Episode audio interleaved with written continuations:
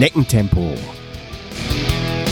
Der Laufpodcast mit Leo Läuferknie.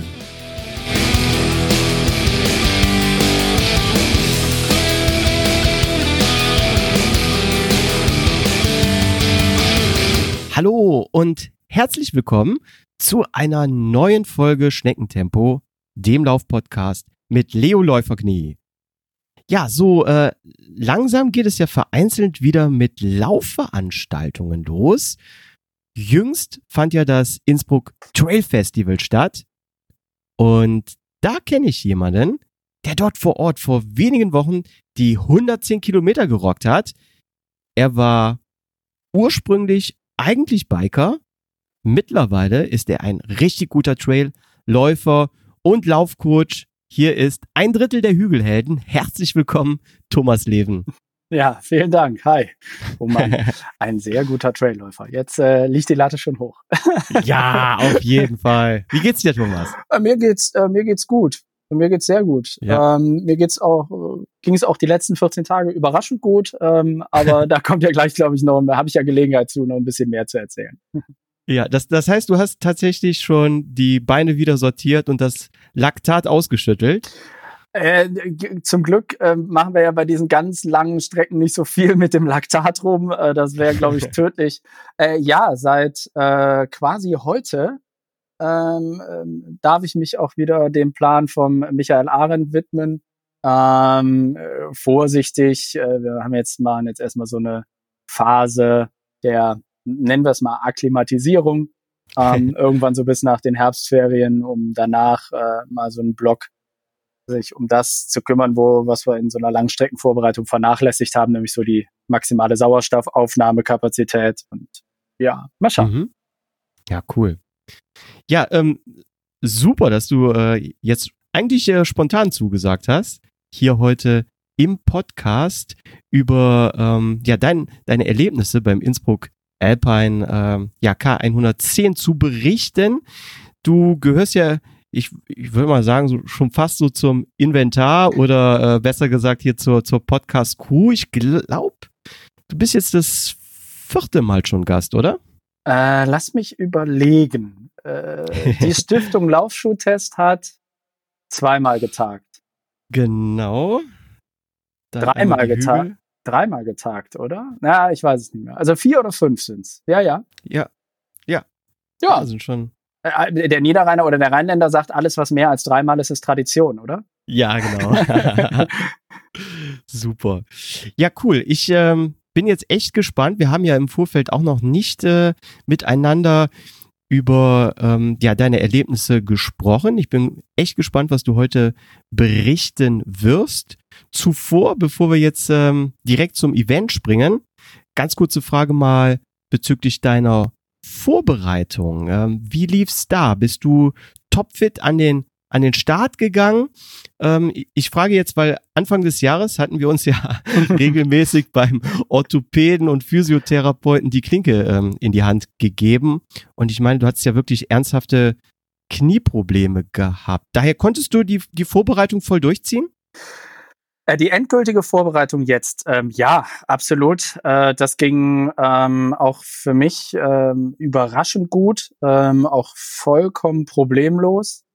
Ähm, aber die Vorbereitung an sich bis zum Event, und du hast es ja schon angerissen, eigentlich das ganze Jahr, äh, war ja läuferisch so ein gewisses Auf und Ab der Gefühle äh, mit einem äh, mit einem Höhepunkt in Innsbruck. Ähm, aber ähm, was unterschiedliche Gründe hat. Zum einen sagst du es ja Anfang des Jahres, ah, eigentlich schon beginnend Ende letzten Jahres ähm, war mein sportlicher Status ja so, dass außer ein paar Bahnen schwimmen und das auch noch nicht mal im, im Brustschwimmen, weil äh, die Bewegung war fürs Knie schon zu viel. Die Froschbewegung mhm. ähm, ging nix. Also nicht mal mhm. Radfahren wäre drin gewesen, weil ich mir ähm, durch eigene äh, Fehler, durch eigene Dummheit ähm, äh, eine, eine ordentliche Entzündung im, im linken Knie an, äh, eingefangen hatte, ähm, die einfach ihre Zeit brauchte, bis sie sich bis sie sich wieder beruhigt hatte und bis sie soweit wieder im Griff war. Ja, und dann war die Vorbereitung ja zunächst mal im Laufe des Jahres ja darum äh, gekennzeichnet, dass ähm, man irgendwie im ersten Quartal noch alles normal lief. Und ähm, dann kam äh, Corona. Ich meine, die, die Folgen brauchen wir keinem mehr zu erzählen. Event-Absagen, ja. Event-Verschiebungen, viele Fragezeichen. Auch ähm, äh, hinter dem äh, Innsbruck Alpine Trail Running Festival zunächst mal eine Verschiebung ähm, auf den Termin, dann lange Zeit, ähm, aber überhaupt nicht klar, ob denn auch dieser Ausweichtermin überhaupt stattfinden konnte, ob es eine Genehmigung für ähm, das äh, vorliegende Hygienekonzept geben konnte. Ähm, mhm. Unterschied zu vielen anderen äh, Trailrunning-Events ähm, in den Alpen ist sicherlich, dass äh, Start und Ziel keine vier, drei, vier, 5.000 Einwohner Gemeinde irgendwo in den Bergen ist, sondern dass äh, mit Innsbruck, ähm, ja, Großstadt, doch, ähm, es ist äh, für alpine Verhältnisse auf jeden Fall eine, eine Großstadt und das Zentrum einer Großstadt ähm, Start und Ziel sein sollten. Und wie wir ja inzwischen alle gelernt haben, solche Großstädte äh, unter den Corona-Gesichtspunkten natürlich immer etwas äh, schwieriger zu handhaben und schwieriger zu ähm, organisieren, als es ähm, keine Ahnung, äh, beim Pitts Alpine, äh, der mhm. irgendwie 14 Tage vorher oder drei Wochen vorher stattgefunden hat, der Fall war, wo es ein, äh, im Prinzip Start und Ziel ein kleiner Ort im, im, im Pitztal ist. Ja, ja, absolut. Also von daher ist schon ähm, ja Respekt, äh, dass es stattgefunden hat. Und ich glaube, so wie ich gehört habe, ist ja auch wirklich alles gut gelaufen bezüglich den Corona-Hygienemaßnahmen, oder? Ja, toll, toll, toll. Ähm, im Prinzip ist ja morgen sind die 14 Tage um. ähm, dann wissen wir endgültig mehr. Äh, zeitgleich war es in Innsbruck oder hat es in Innsbruck ähm, sehr wohl schon äh, diese Entwicklung eingesetzt, die wir äh, ja aktuell auch in Österreich sehen, ne, mit steigenden Fallzahlen. Äh, Innsbruck war einer der ersten Städte, die in dieser österreichischen Corona-Ampel ähm, im Prinzip eine Warnstufe höher gerutscht sind. Ähm, aber das Konzept als solches hat sehr gut funktioniert, ähm, hat äh, ist auch sehr selbstverständlich und diszipliniert durch die Läufer ähm, eingehalten worden. Was man natürlich feststellen musste, ist, dass ähm, das gesamte Event erheblich weniger international war als ähm, in den letzten Jahren. Ähm, das mhm. Starterfeld war nahezu ausschließlich rekrutierte es sich aus ähm, aus äh, Deutschen, aus Österreichern, ähm, ein paar Schweizern, weil auch das war ja nicht mehr ganz einfach oder ist ja nicht mehr ganz einfach. Ein paar Niederländer waren noch dabei. Ähm, aber äh, sonst waren die anderen Nationen, wenn überhaupt, dann nur sehr vereinzelt vertreten. Und in den letzten Jahren war es mal mindestens europäisch betrachtet natürlich auch ähm, äh, ein, ein sehr internationales Event, weil es auch so ein bisschen äh, normalerweise von dem Zeitpunkt, wann es stattfindet, Ende April, Anfang Mai, so ein bisschen den Auftakt in die Trailrunning-Saison ähm, in den, ich sag mal, nördlichen Alpen darstellte. Mhm. Ähm, ja, aber dementsprechend war natürlich äh, durch all diese Unwägbarkeiten war die ganze Vorbereitung so ein bisschen auf und ab. Zwischendurch mal andere Ideen gehabt. Ähm, ähm, Wer die Hügelhelden so ein bisschen verfolgt hat, weiß, dass ich im letzten Jahr schon mal einen Anlauf auf die auf die 100 Kilometer genommen habe beim Großglockner. Ähm, da ist es äh, zum einen gescheitert an ähm, an den Wetterkapriolen, ähm, die das übliche Nachmittagsunwetter reinbrachten und das Rennen dann abgebrochen wurde. Äh, zum anderen hatte ich zu dem Zeitpunkt aber auch schon äh, mir so ein bisschen so ein Schienbeinkantensyndrom reingelaufen. Ähm, mhm. nicht, nicht weiter schlimm. Äh, dadurch, dass ich dann auch gestoppt wurde nach gut 60 Kilometern, ist da jetzt nichts Schlimmeres draus geworden. Aber äh, das war halt der, der Anlauf. Und wir sind halt alles Amateure. Äh, mehrere Anläufe im Jahr mit der Trainingsvorbereitung äh, sind halt schwierig darzustellen.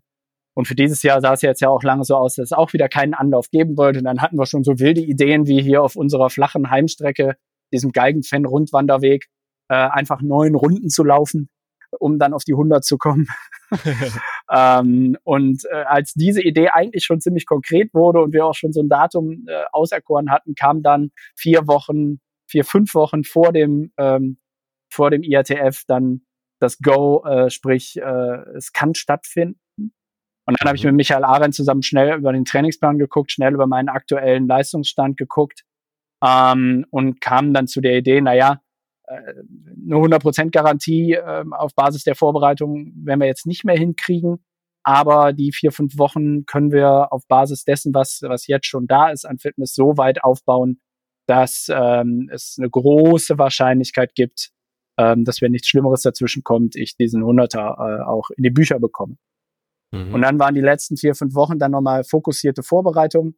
Aber man macht sich ja dann zum Ende doch auch immer so seine Gedanken. Ne? Also jeder, der irgendwie mal an einem Event teilgenommen hat, ah, ist das ein Kratzen im Hals? Äh, sind dann so die Fragen. Oh, ja. Und jetzt kamen natürlich auch noch so Sachen dazu wie äh, 14, in der, der 14 Tage vorher. Ne? So, okay, jetzt kann es sein, du, du bist hier bei der Arbeit und hast irgendeinen Kontakt dooferweise zu einem, der dann positiv getestet wird und dann musst du 14 Tage in Quarantäne und dann kannst du die ganze Vorbereitung und den ganzen Einsatz, den du gebracht hast, in den Wind schießen.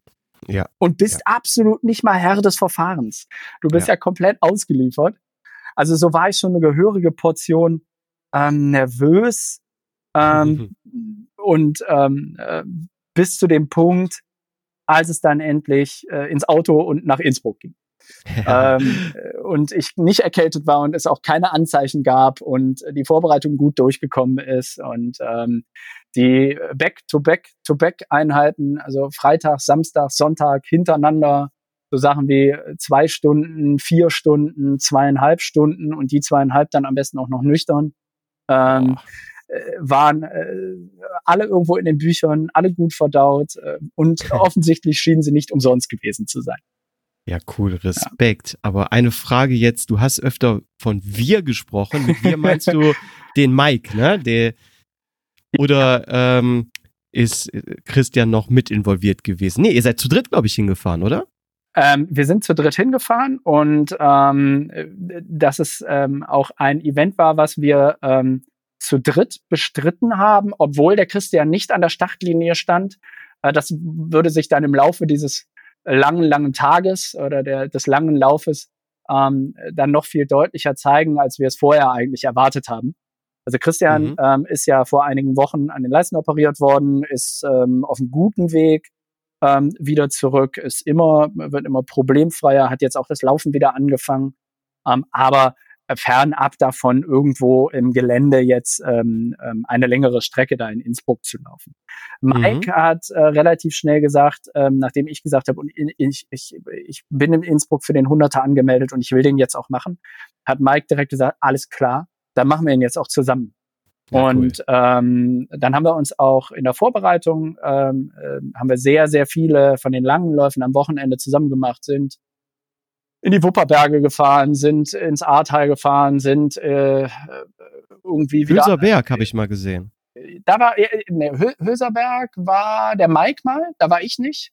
Ich bin dann noch mal an die in die Halde Norddeutschland und habe die Himmelstreppe da zwei Stunden lang rauf und runter und solche Geschichten. ähm, also also all diese spaßigen Sachen, aber wir haben viel viel versucht zusammenzumachen, gerade die längeren Sachen und das ähm, funktionierte auch ganz gut, ähm, weil wir äh, insbesondere im Gelände wir haben zwar sehr unterschiedliche Stärken ähm, äh, im Gelände, aber ähm, wir kommen da eigentlich ganz gut auch miteinander zurecht, insbesondere auf den, auf den langen Strecken. Also ähm, mhm. irgendwie ein Halbmarathon ist Mike sicherlich bei Weitem schneller als ich, flach auf der Straße. Ähm, aber äh, ich sag mal, wenn es lange, lange, lange bergauf geht, dann habe ich so meine Kraftvorteile, die, die spielen dann eine Rolle. Mhm. Ähm, ja, so hat jeder, jeder so sein Terrain und so hatten wir auch beschlossen, okay, wir laufen dieses Ding zusammen und wir bleiben auch so lange zusammen, ähm, bis wir, wenn einer Probleme bekommt und wir würden Probleme mit den Cut-Offs bekommen, also es gibt ja so, so Zwischenzeiten, die man erreichen muss bei diesen Langstreckenläufen, ähm, wenn wir Probleme mit den Cut-Offs bekommen, äh, dann erst wäre der Punkt, wo wir uns trennen würden. Ähm, mhm. also Mike ist, also Mike ist auch äh, topfit an den Start gegangen.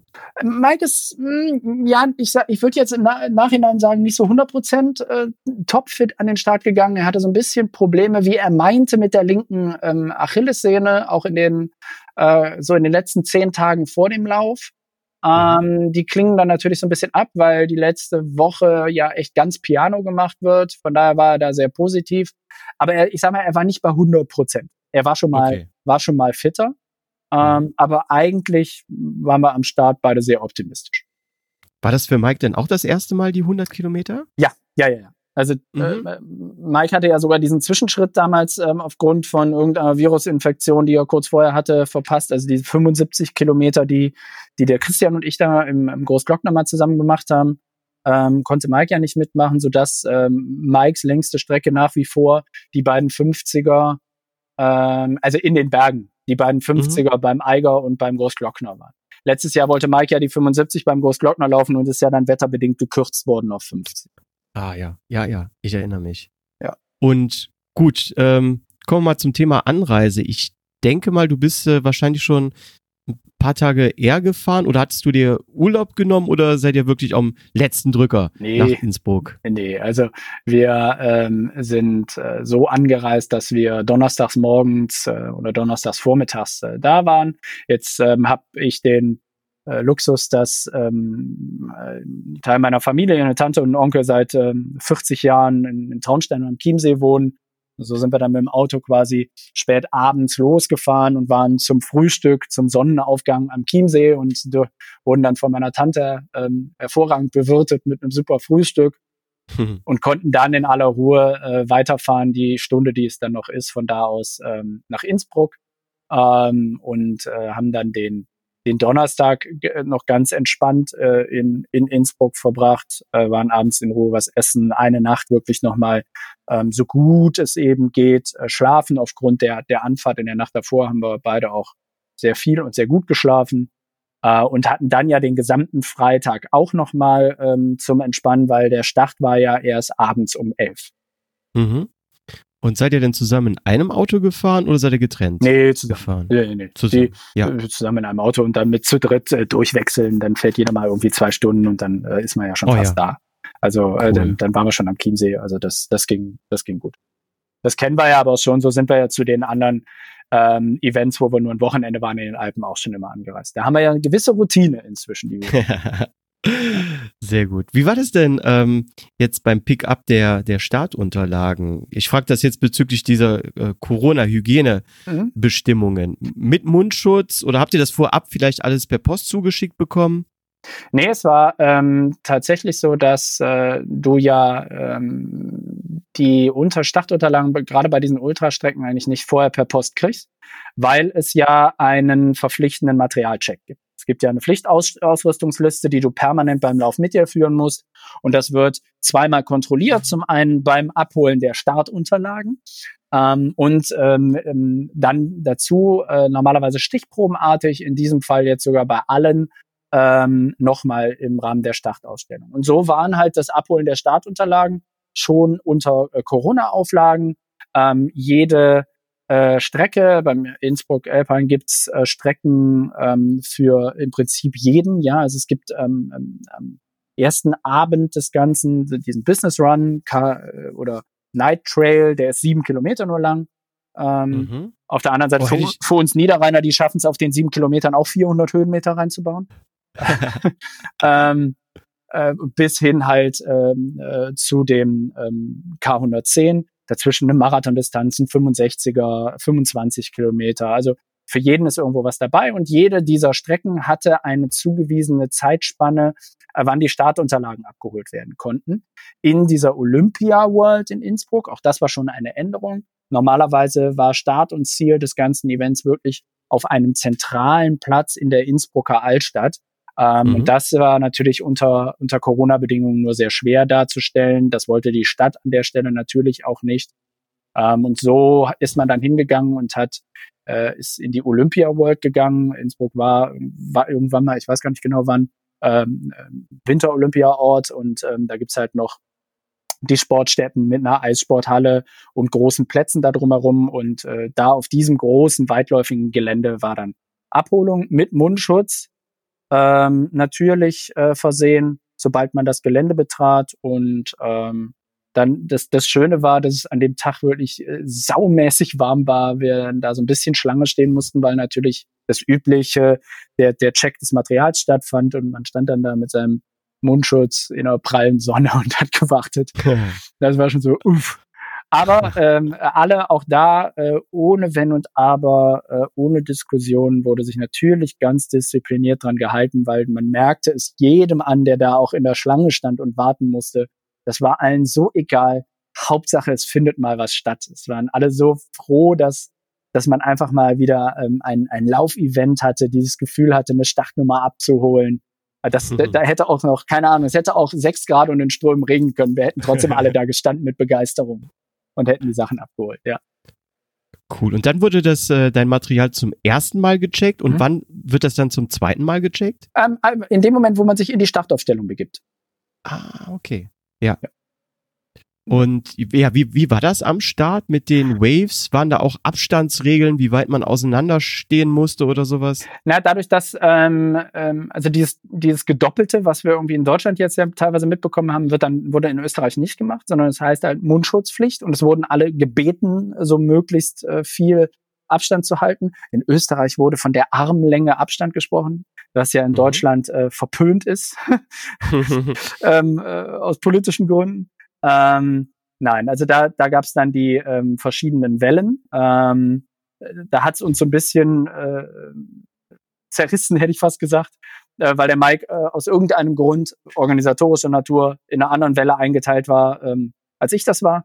Ähm, er startete etwas äh, vor uns, ist dann quasi losgelaufen bis aus dem Gelände raus und hat dann da auf mich gewartet. Ähm, Das Okay. ließ sich nicht mehr anders regeln ähm, weil die Startnummern einmal gedruckt waren. Also das kannte man ja von früheren Events. Ja, dann ist man halt eine Welle nach hinten gegangen oder was. Nein, Ja. da gibt's keine Ausnahmen, weil die wirklich natürlich namentlich erfasst haben, wer in welcher Welle äh, gestartet ist. Mhm. Und äh, unter Corona gibt's dann halt keine Ausnahmen. Ne? Also man muss da Ja. ja. dann sauber bleiben. Und ähm, das haben, haben sich aber auch meines Wissens nach auch alle problemlos dran gehalten. Sehr schön. Aber das heißt natürlich, dass, dass Mike dadurch ja schon ein paar Minuten dann mehr auf der Uhr hatte. Ja, und im äh, Laufe des, äh, im Verlaufe des äh, Ganzen ähm, äh, haben wir diese zehn Minuten auch häufiger thematisiert. ähm, äh, weil ähm, wir ja ähm, alle Cut-Off-Zeiten immer so betrachtet haben, ja, aber du hast ja zehn Minuten mehr Zeit, weil ich ja zehn Ah. Minuten später gestartet bin. Stimmt. Ähm, ja, wobei, ähm, das haben wir häufiger thematisiert, aber es war nie ein, äh, war nie ein Thema. Ähm, So nah waren wir nicht an den Cut-Offs dran. Und äh, als es dann losging und du die äh, Startlinie überquert hast, wie lange hat es dann noch gedauert, bis du den Mundschutz wieder abnehmen durftest? Äh, Im Prinzip beim Verlassen des ähm, Geländes. Ähm, das stand dann irgendwann auch ein Hinweisschild. Ab hier darf man, darf man äh, runterziehen. Also wir hatten ähm, nahezu, ich würde sagen, 98 Prozent der Leute hatten einfach so ein Schlauchtuch an.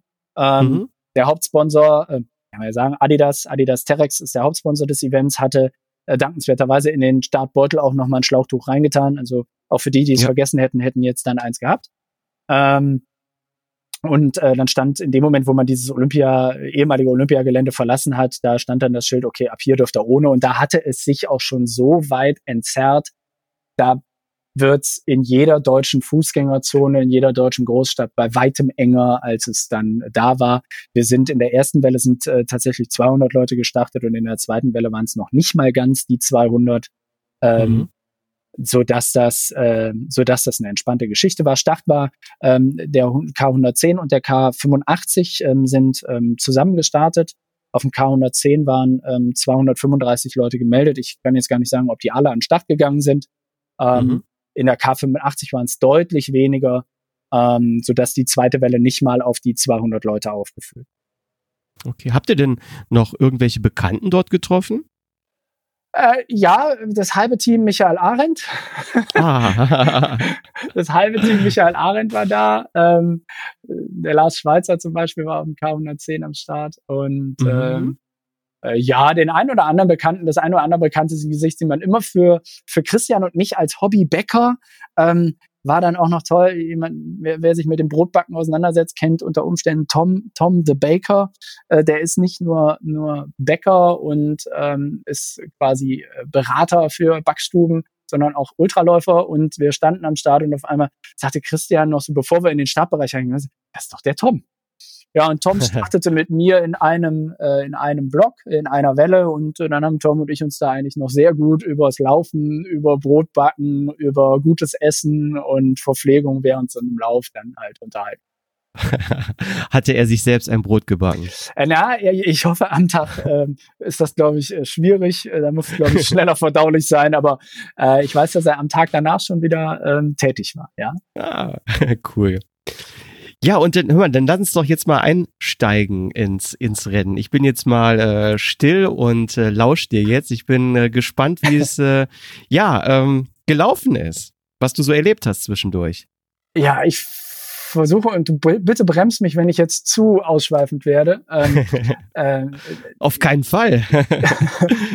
ja, also wie erwähnt, ähm, war es dann halt irgendwann gegen 23 Uhr abends, äh, als dann äh, der Startschuss dann endlich fiel und ähm, ich hatte den Eindruck, dass auch um mich herum noch mehr Unruhe trotz Langstrecke herrscht, als ich es gewohnt bin. Äh, normalerweise sind diese Starts von diesen Ultralangstrecken immer überhaupt nicht zu vergleichen mit dem, was wir so von den Straßenläufen kennen. Also da findet kein Geschiebe beim Countdown in Richtung Startlinie statt, weil am Ende die, die, die fünf bis zehn Sekunden sind äh, vollkommen Hupe.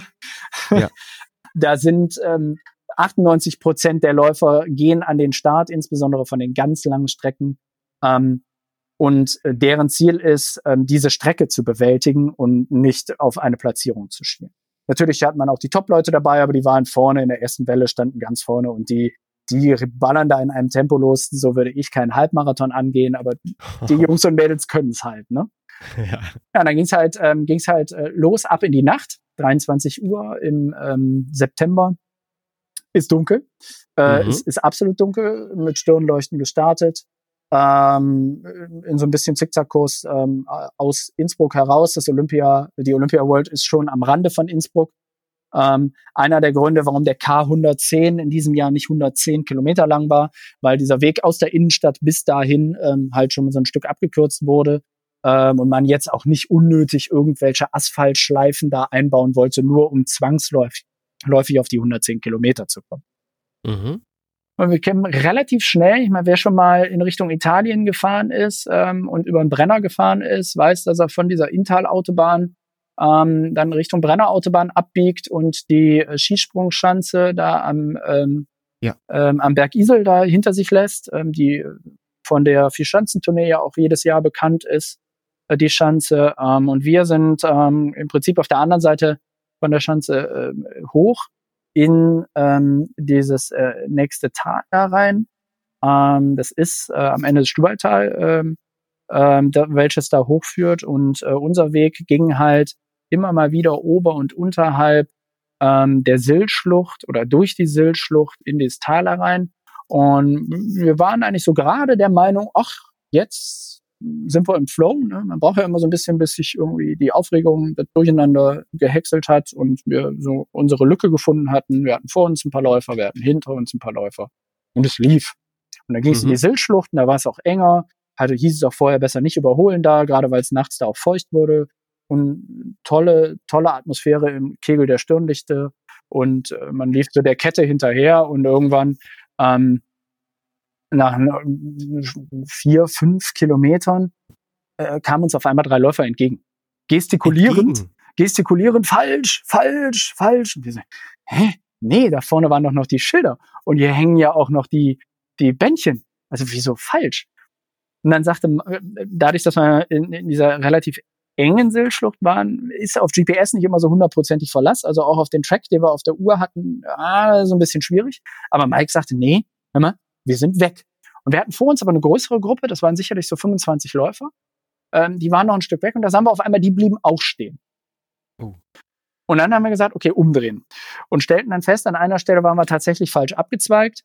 Ähm, das war vielleicht wirklich das einzige Manko in der Ausschilderung, wo, der, wo, man dem, wo ich dem Organisator oder ähm, der Laufwerkstatt, den, dem Simon und so auch Feedback gegeben habe. Ähm, die 65er Strecke, die am nächsten Morgen ganz früh startete, mhm. deren Beschilderung war natürlich auch da. Die traf sich in Teilen mit unserer Strecke. Hinweisfarbe für den 65er war so eine Art Pink, rosa mhm. und wir waren orange. Orange oh. und Pink im Lichte einer Stirnlampe bei Dunkelheit auseinanderzuhalten, Ui, ist so eine. Sache. Oh je, yeah. Folgerichtig waren wir dann auf einmal relativ, relativ weit äh, hinten und ähm, äh, waren aber von dieser großen Gruppe dann quasi die ersten, die gedreht haben. waren relativ schnell auch wieder auf unserem eigenen Weg, aber wir hatten dann auf einmal eine ganze Menge Strecke vor uns und Strecke für uns alleine, wo nur Mike und ich ähm, unterwegs waren, bis wir dann ähm, auf die langsameren der zweiten Welle wieder aufliefen ähm, und die dann überholen konnten. Also das war dann so unser Hallo wach auf den ersten fünf, äh, sechs Kilometern. Ähm, Und äh, auch einer der zwei Gründe, warum wir nachher knapp zwei Kilometer mehr hatten, als der, der Track es eigentlich aussieht. In dem Fall war es jetzt noch nicht ganz so wild. Es war eine flache Strecke. Ja, es war jetzt ein bisschen ärgerlich, aber ähm, es war jetzt auch keine zehn Kilometer verlaufen, sondern halt wirklich auch nur ja. ein kurzes Stück. Wie, wie war das denn so in der Situation? Habt ihr es mit Humor genommen oder habt ihr euch doch schon äh, ein bisschen mehr geärgert? Naja, nach fünf Kilometern bist du vollkommen frisch und noch voll Adrenalin. Okay. Da bist du höchstens so ein bisschen äh, verunsichert. Ähm, du, man merkt so, die nächsten paar Kilometer hast du doch extrem penibel auf GPS-Trick und ähm, Ste äh, Streckenmarkierung geguckt. Ähm, aber du bist noch nicht in diesem Status, dass du sagst, ja toll, schon wieder extra Meter hier und äh, äh, so Mist, was die ja machen, auf keinen Fall. Nein, das war ist akzeptiert. Das war dann schön. Ähm, wir haben im Prinzip dadurch ja noch eine Menge mehr Leute wieder gesehen, ähm, als wir es eigentlich erwartet hätten, weil wir ja dann einmal die, die langsam, die wirklich äh, langsameren aus der zweiten Welle dann wieder, wieder überholen konnten. Achtung, liebe Hörer, jetzt kommt eine kleine Produktempfehlung. Wer regelmäßig den Podcast hört, wird schon mitbekommen haben, dass ich seit Folge 31 mit André Kossmann, absoluter Fan von Kossmann Laufdesign geworden bin. Und heute möchte ich was Besonderes ankündigen. Denn Cosma geht neue Wege. Und im Herbst diesen Jahres wird eine ganz neue Serie unter dem Namen Ecoline erscheinen. Das Besondere an dieser neuen Serie ist, dass diese aus recycelten Fischernetzen und Teppichresten hergestellt wird, ohne Abstriche in Sachen Qualität oder Komfort zu machen. Ich selbst durfte schon das Ecoline-Shirt testen und selbstverständlich ist es wieder aus Polyamid, super weich auf der Haut, trocknet blitzschnell und riecht auch beim mehrmaligen Tragen nicht.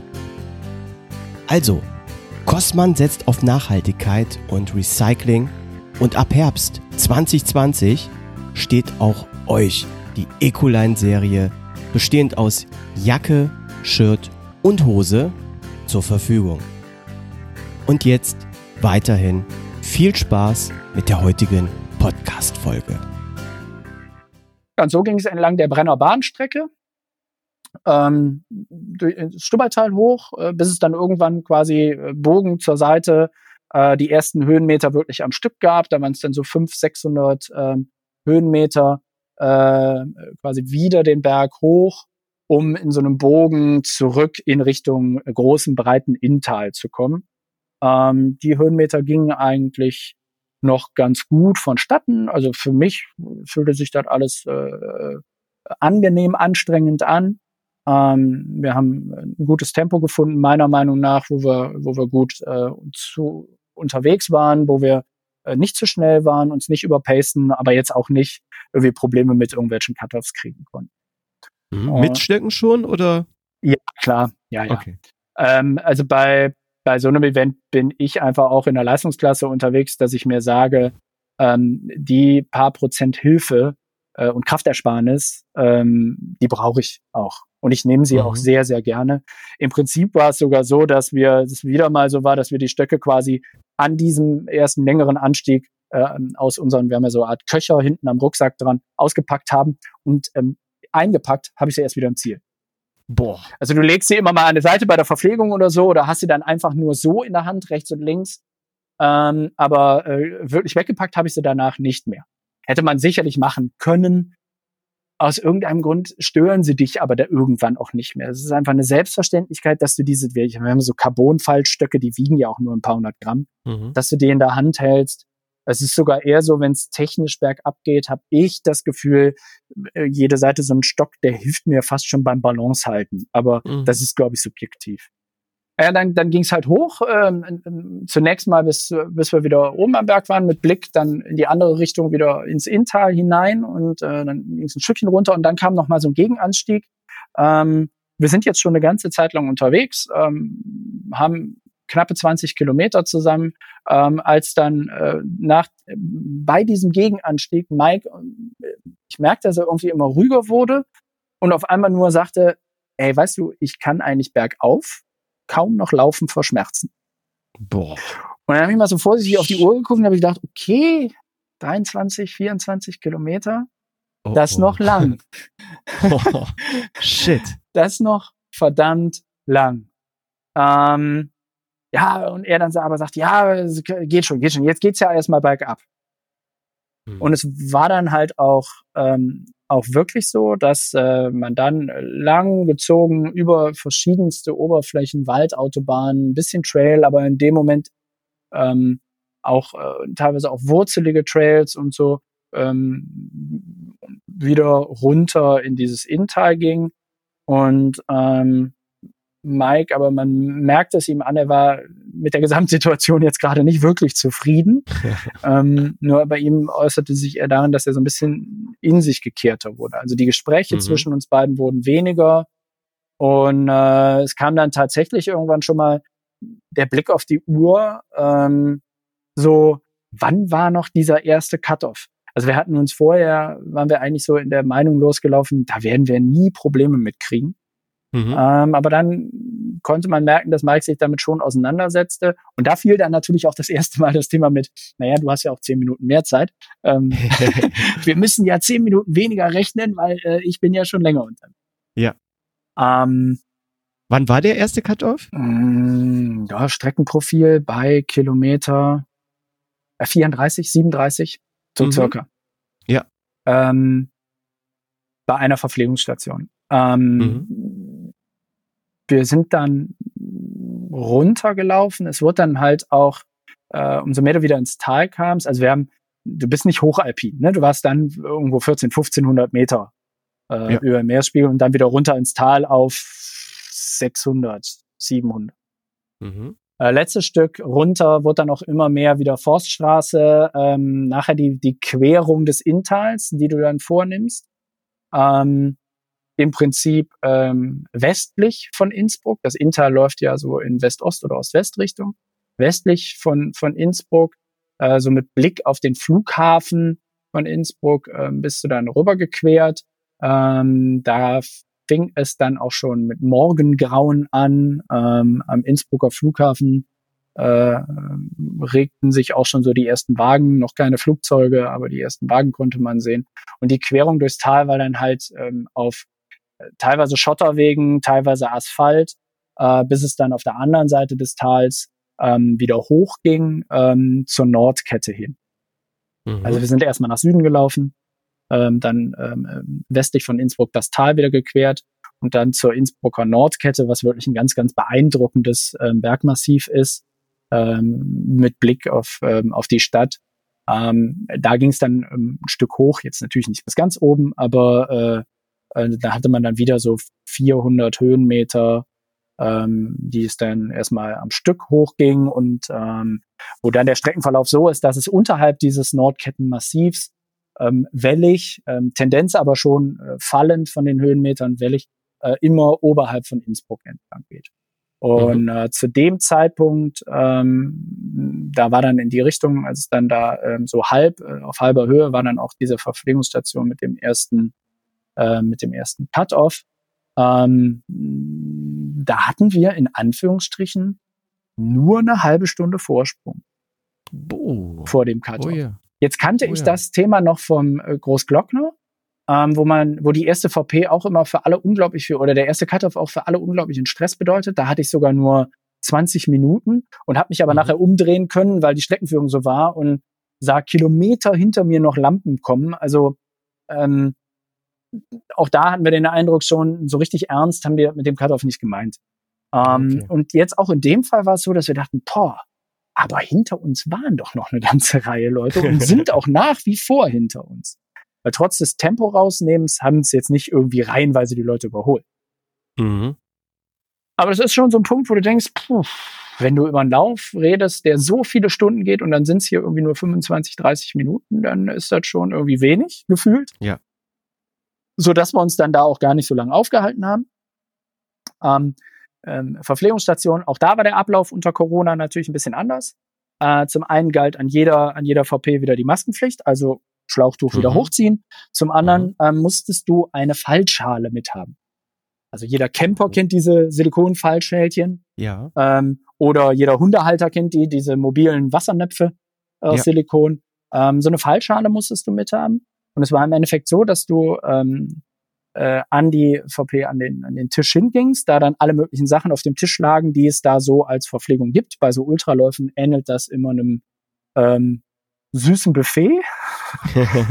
Äh, und du im Prinzip den, den freiwilligen Helfern, die hinter dem, dem Tresen standen, gesagt hast, okay, ich hätte gern zwei Stück davon, hier was von, da was von, und äh, dem die Schale nur hingehalten hast und die dann entsprechend mit Hygienehandschuhen an äh, aus den verschiedenen Trögen die Sachen rausgenommen haben und dir in die Schale gelegt haben. Da habe ich im Nachhinein schon gesagt, das ist ein Konzept, finde ich gar nicht schlimm. Weil wenn da so ein Mhm. Trog Nüsse ist oder so ein Trog ähm, Cliff, äh, Cliff Bars äh, war hier ähm, Verpflegungslieferant. Die haben so, so Blocks, das sind so wie Gel in, in Gummibärchenform, hätte ich fast gesagt. Wenn da Ah, so ein ja. Trog mit den Dingern ist und da vor dir schon 140 Leute reingegriffen haben, dann ist das ja. auch ohne Corona nicht so unbedingt hygienisch. ja, genau. Ähm, von daher, das können sie gerne beibehalten. Also fand ich nicht schlimm. Ja. Ähm, Das ist eine gute Sache, ja. ja, und hat auch keine Zeit gekostet oder was. Ähm, es war kein Gedränge, es waren ähm, die VPs waren so gewählt, dass um die Verpflegungsstationen herum immer satt und genug Platz war. Ähm, das ist halt alles sehr gut funktioniert. Nichtsdestotrotz haben wir uns dann da gesagt, okay, wir lassen uns jetzt mal nicht ganz so viel Zeit und lass mal gucken, dass wir weiterlaufen kommen. Ähm, denn irgendwann im Morgengrauen oder morgens äh, nach äh, 48 Kilometer Strecke war es ja, erwartete uns ja unser Dropback. Also bei den Ultras hat man die Möglichkeit, einen Beutel abzugeben mit Wechselklamotten, mit Verpflegung, mit ich habe dann zur Sicherheit auch immer noch ein zweites Paar Schuhe da drin und und Mhm. und. Und an einer gewissen Stelle der Strecke, meistens ist es so ungefähr Halbzeit, ähm, liegen die Dinger dann für einen bereit. Dann kann man sie dann abholen. Und das ist auch so ein bisschen die Verpflegungsstation, wo man sich dann ein wenig mehr Zeit lässt.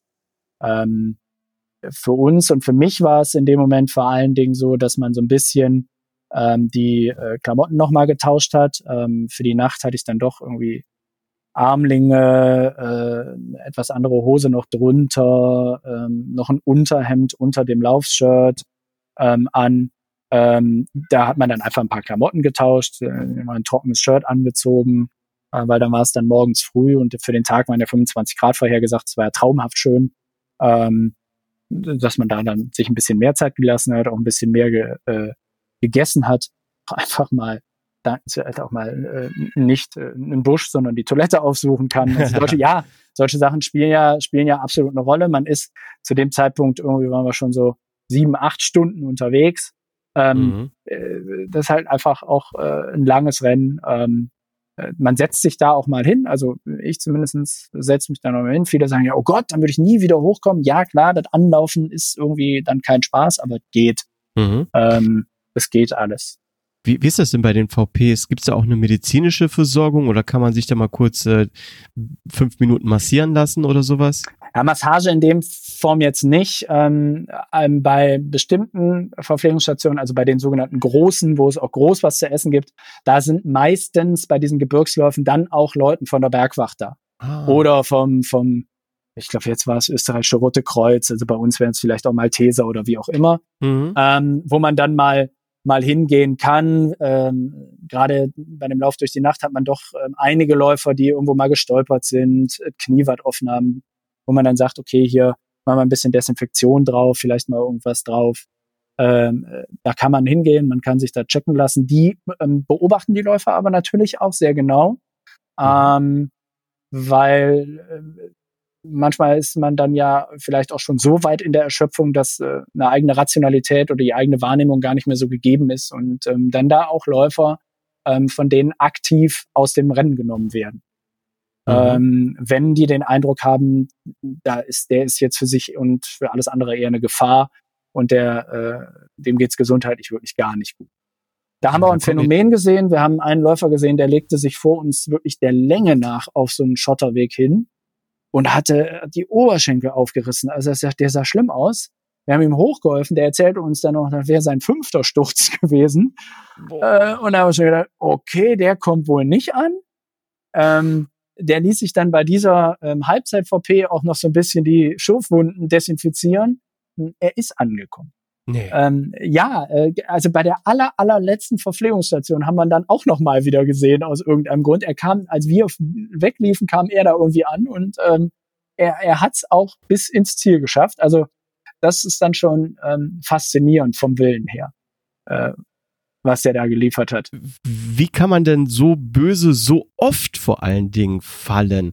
Ist es einfach, äh, weil vielleicht einige auch gar keine Stirnlampe dann dabei gehabt haben? Nein, nein, nein. Oder Nee, also Stirnlampe ist Pflichtausrüstung. Ähm, Stirnlampe ist äh, Pflichtausrüstung. Bei dem ähm, Lauf ist es einfach nur ähm, Stirnlampe und äh, nicht mehr. Ähm, Großglockner zum Beispiel schreibt äh, Stirnlampe, Ersatzbatterien plus Ersatzstirnlampe vor. Mhm. Der ist natürlich nochmal deutlich hochalpiner, man ist noch mehr auf sich selbst gestellt. Ähm, aber das da ohne, ohne Stirnlampe läuft da keiner. Aber äh, ganz banal, wie viele Leute kennst du, die dir sagen, ähm, ich habe äh, Probleme nachts beim Autofahren was zu sehen? Oh ja. Ja. Und das sind auch genau die, die, wenn du nachts nur mit einer Stirnlampe im Gelände laufen musst, ähm, äh, wo das Auge dann in, durch diese Beleuchtungssituation gar nicht so schnell verarbeiten kann und dann übersiehst du schnell mal eine Wurzel. Ja. Die dann auch noch braun im Braun irgendwo auf dem Boden ist. ja, und dann ja. stolperst du. Oder es ist, äh, teilweise sind die Trails dann auch so ein bisschen natürlich äh, vegetationsbewachsen, insbesondere im Spätsommer. Dann übersiehst du schnell mal was, kann jedem passieren. Der Lars Schweizer hier aus dem Team von Michael Arendt, der ist auf dem ersten richtigen Downhill unglücklich zwischen zwei Wurzeln getreten und ja. hat sich da an der Ferse das Ganze so dermaßen geprellt, dass er nachher ähm, nach Rücksprache dann mit den Rotkreuzleuten dann gesagt hat, okay, ich breche ab. Uh, und, und bei dem scheitert es weder an der, an der äh, guten Stirnlampe noch an der Lauftechnik noch an sonst irgendwas, sondern es ist einfach unglücklich. Und es passiert. Es ist nie hundertprozentig auszuschließen. Aber, ähm, aber dir ist nichts passiert. Nö, alles gut. Mir, mir ging es super. Mir ging es auch zu dem Zeitpunkt echt überraschend gut. Die Nacht war vorbei. Ich hatte auch überhaupt kein Gefühl von Müdigkeit. Ich hatte auch überhaupt nicht äh, mal so einen Tiefpunkt in der Nacht. Ähm, Mike machte mir echt Sorgen und er sich selbst, glaube ich, zu dem Zeitpunkt auch, weil er echt Schmerzen hatte. Ne? Also das konnte man mhm. dann auch gerade nach dieser Halbzeit-VP beim Loslaufen sehen, dass der echt zu kämpfen hatte, wieder in Bewegung zu kommen. Mhm. Ähm, und da auch so ein bisschen humpelnd unterwegs war und bergauf ging es immer schlechter mit dem Laufen. Ähm, bergab war es dann auch noch so, dass äh, wenn, wenn wir über so Waldautobahnen, also breite Forstwege runtergelaufen sind, ähm, wo du, wenn du äh, in der Ermüdung bist, ja auch äh, nicht mehr so hundertprozentig sauber läufst, er da auch immer mehr Schmerzen bei bekam, das immer unangenehmer für ihn wurde. Ähm, und er dann, das, das belastet dich ja äh, psychisch auch so unglaublich, weil du, wenn du dir vorstellst, du läufst zu dem Zeitpunkt schon seit vier, fünf Stunden eigentlich nur noch unter Schmerzen. Ja, scheiße. Ähm, das macht dich im Kopf ja auch irgendwann echt mürbe. Dann hast du den Schlafentzug, der ja dazukommt und ähm, da hatte ich auch so das erste Mal das Gefühl, dass Mike da auch so ein bisschen in, in so ein emotionales Loch reinrutschte. Mhm. Ja, und dann sind wir so der Nordkette entlang und Mike, oh, und, und, und, dann begann das, was äh, ich anfangs schon mal sagte, wir waren ja zu dritt da. Ähm, in aller Herrgottsfrühe irgendwo an irgendeiner mitten am Weg, also einfach so eine, so eine Burgruine, wo der Weg dran vorbeiging, stand Christian auf einmal. Überraschung. Ja, Überraschung. Auch, auch da an der Stelle. Also wir hätten den erwartet an irgendeiner Verpflegungsstation, die mit dem Auto direkt zu erreichen ist. Ne? Mhm. Nee, da stand Christian auf einmal da.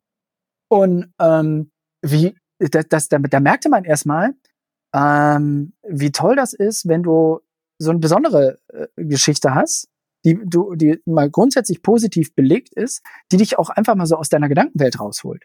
Mhm. Ähm, einfach mal Konzentration auf was anderes. Ähm, war dann so, dass Mike sagte, ich bleib nicht stehen, ich laufe weiter.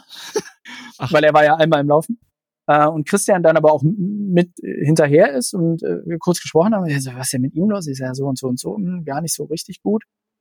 Und Christian dann auch immer mal einfach so ein paar Meter mit Mike mitgelaufen ist, ähm, mitgehiked ist ähm, und äh, einfach nochmal eine andere Ansprache was auch mhm. Mike aus diesem Tunnel, ich bin so fokussiert auf meine Schmerzen im Fuß, rausholte und ähm, einfach nochmal auf andere Gedanken brachte.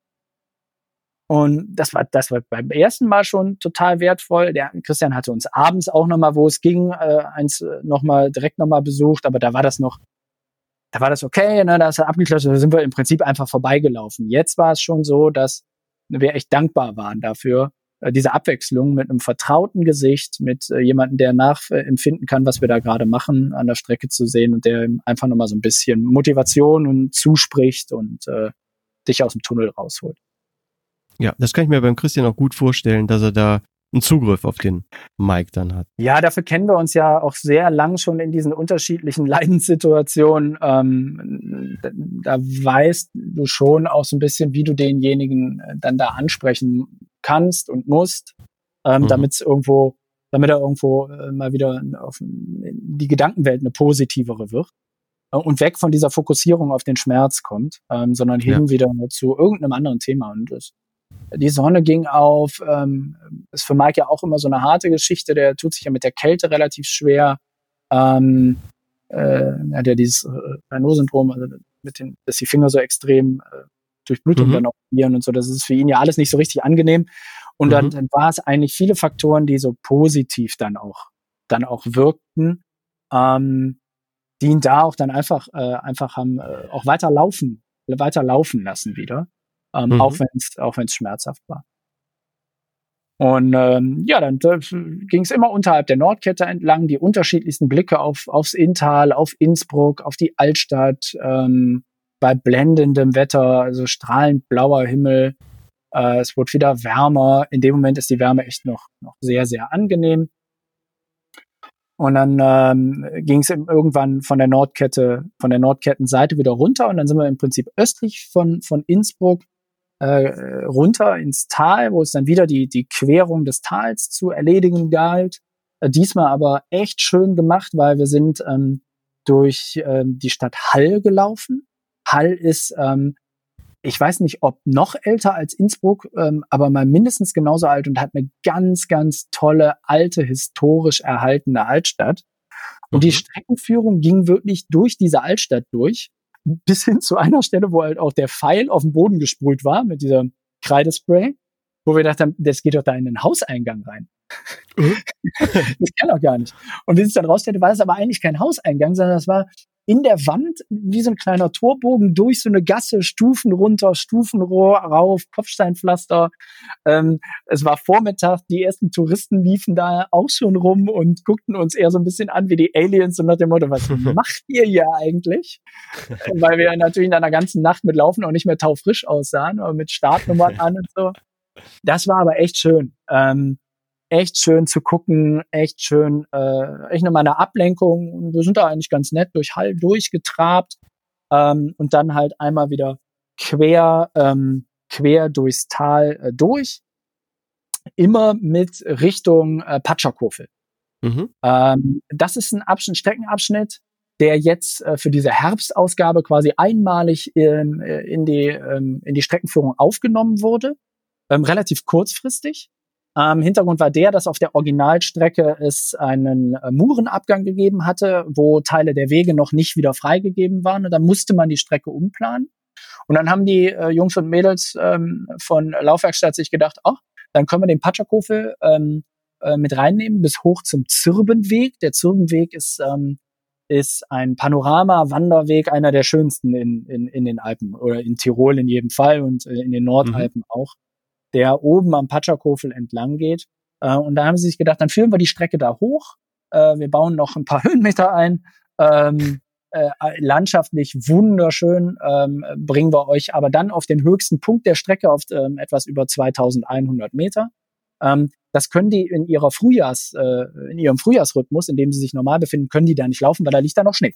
So. Im Herbst halt nicht. Im Herbst ist der Schnee, oder im Spätsommer ist der Schnee weg.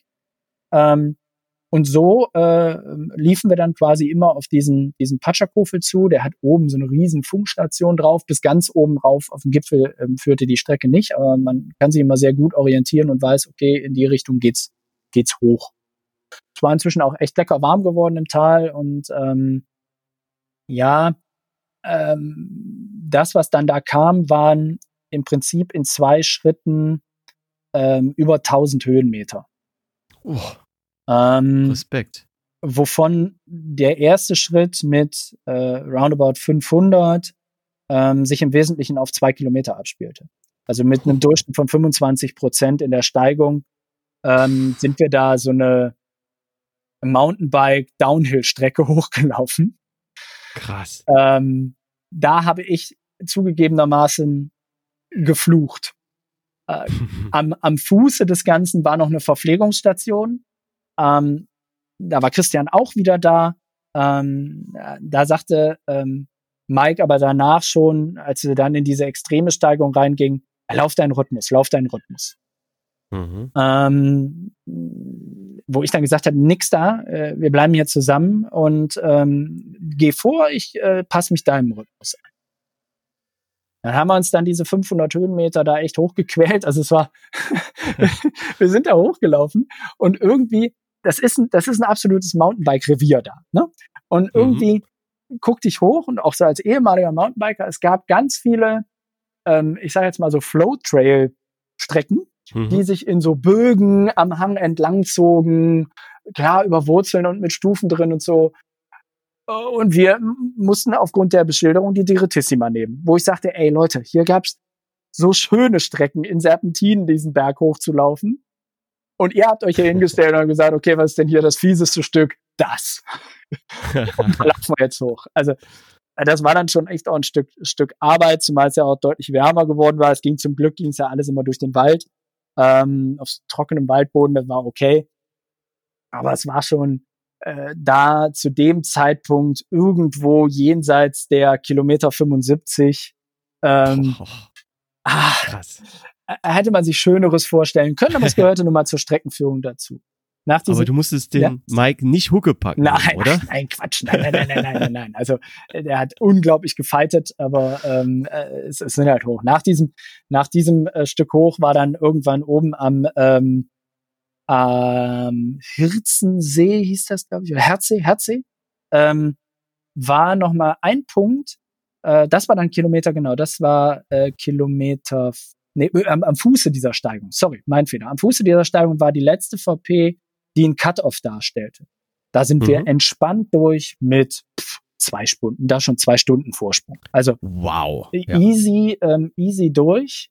Ähm, aber äh, das Ganze ist ein äh, psychologischer Reiz an der Stelle, weil du kannst, wenn du auf der K110 unterwegs bist, an der Stelle sagen, ich steige auf die K85 um, dann mhm. routen die dich um im, ähm, im Ergebnisklassement ähm, und du darfst dann die 85er Strecke bis ins Ziel laufen und kriegst dann auch die Medaille für die 85er Strecke.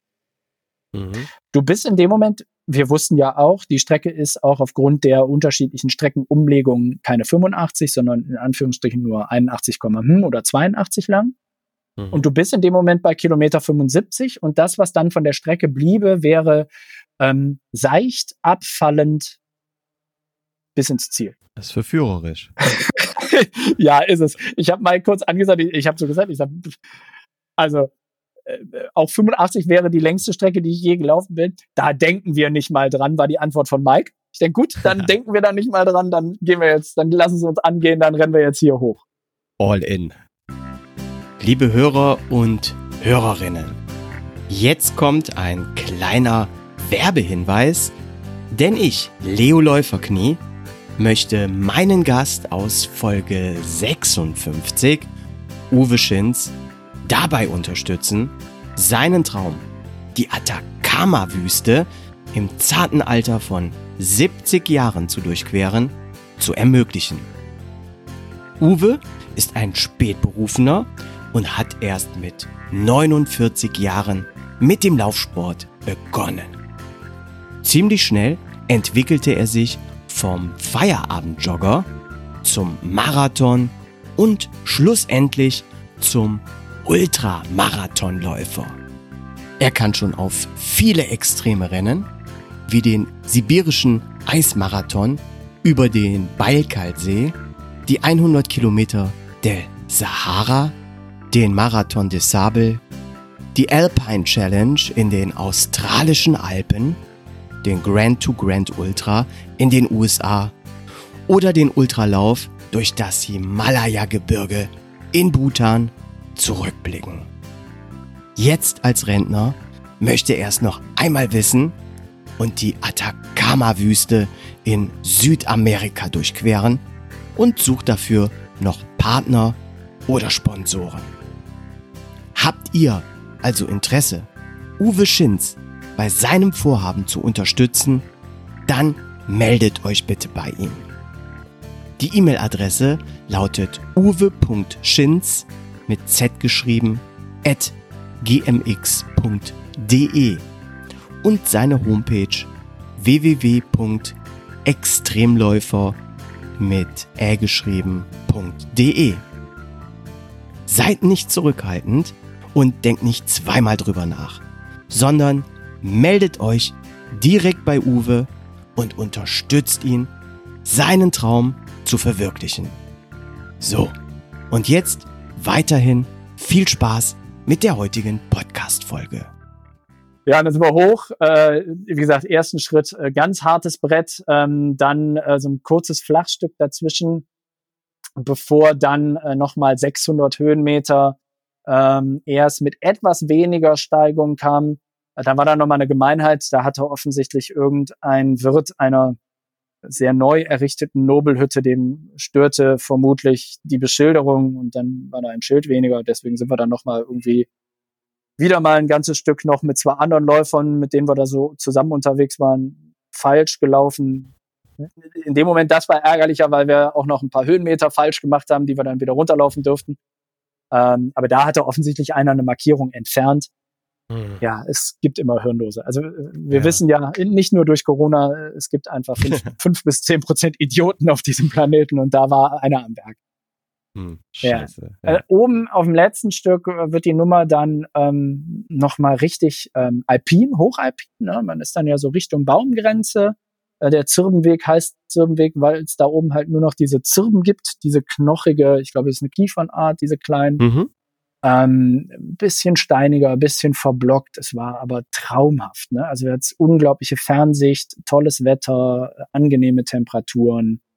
Äh, mir ging's noch echt gut. Ich hatte auch bis zu dem Zeitpunkt auch mental so kein Tief. Ähm, das schreibe ich ganz viel auch dem zu, dass ich ja so ein bisschen emotional auch meine Aufgabe da drin bestand, den Mike mitzunehmen. Mhm. Ähm, aber da war dann auch so, dass ich, äh, ich hatte mental kein Tief, aber ich merkte, ähm, ich war einfach am Ende mit meinem Latein, was ich ihm noch hätte sagen können. Hm, ja. Und was ich ihm noch sagen konnte, weil er dann doch mehrfach sagte, ähm, äh, ich weiß nicht, ob ich das bis 19.30 äh, Uhr, war ja für uns die letzte Zieleinkunft, um in die Wertung zu kommen. Zu dem Zeitpunkt dachten wir das.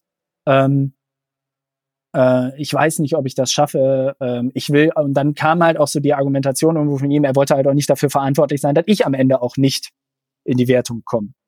Mhm. Ähm, er hatte schon genug damit zu tun, dass ihn das äh, total negativ belastete, dass er selbst das vielleicht nicht schaffen würde und ähm, er wollte dann nicht dafür verantwortlich sein. Und dann hat er an der zweiten Steigung dann nochmal gesagt, jetzt lauf bitte endlich deinen Rhythmus. Dann habe ich wieder gesagt, nein, natürlich bleibe ich bei dir, wir ziehen das hier zusammen durch, wir schaffen das auch innerhalb des Cut-Offs. Und irgendwann wurde er doch relativ deutlich, dass ich jetzt dann doch irgendwie ähm, äh, jetzt endlich meinen Rhythmus laufen sollte. Mhm. Und in dem Moment war, hatte ich dann auch irgendwie dem nichts mehr entgegenzusetzen. Ja. Ähm, wir liefen so äh, auf Kilometer 90 zu, ähm, aber hatten, wie gesagt, noch diese Höhenmeter zu bewältigen. Und dann habe ich dann durchgedrückt. Ne? Dann bin ich dann, äh, habe ich dann Gas gegeben und nochmal Druck darauf gegeben, wenn ich dann laufe. Ich bin da auch keine Rennmaschine den Berg hoch, aber dann bin ich dann irgendwo so bei 850 Höhenmeter die Stunde, die ich da in so einem Gelände schaffen kann. Konnte ich dann auch auf meiner Uhr wieder sehen, okay, auf dem Tempo kommst du auch noch hoch, selbst jetzt. Mhm. Ähm, ja, durch das Tempo reduzieren an der einen oder anderen Stelle hatte ich, weil es mir ja körperlich sehr gut ging, äh, wahrscheinlich die Möglichkeit, den ein oder andere Korn auch zu sparen, so dass ich da auch nochmal echt Druck machen konnte.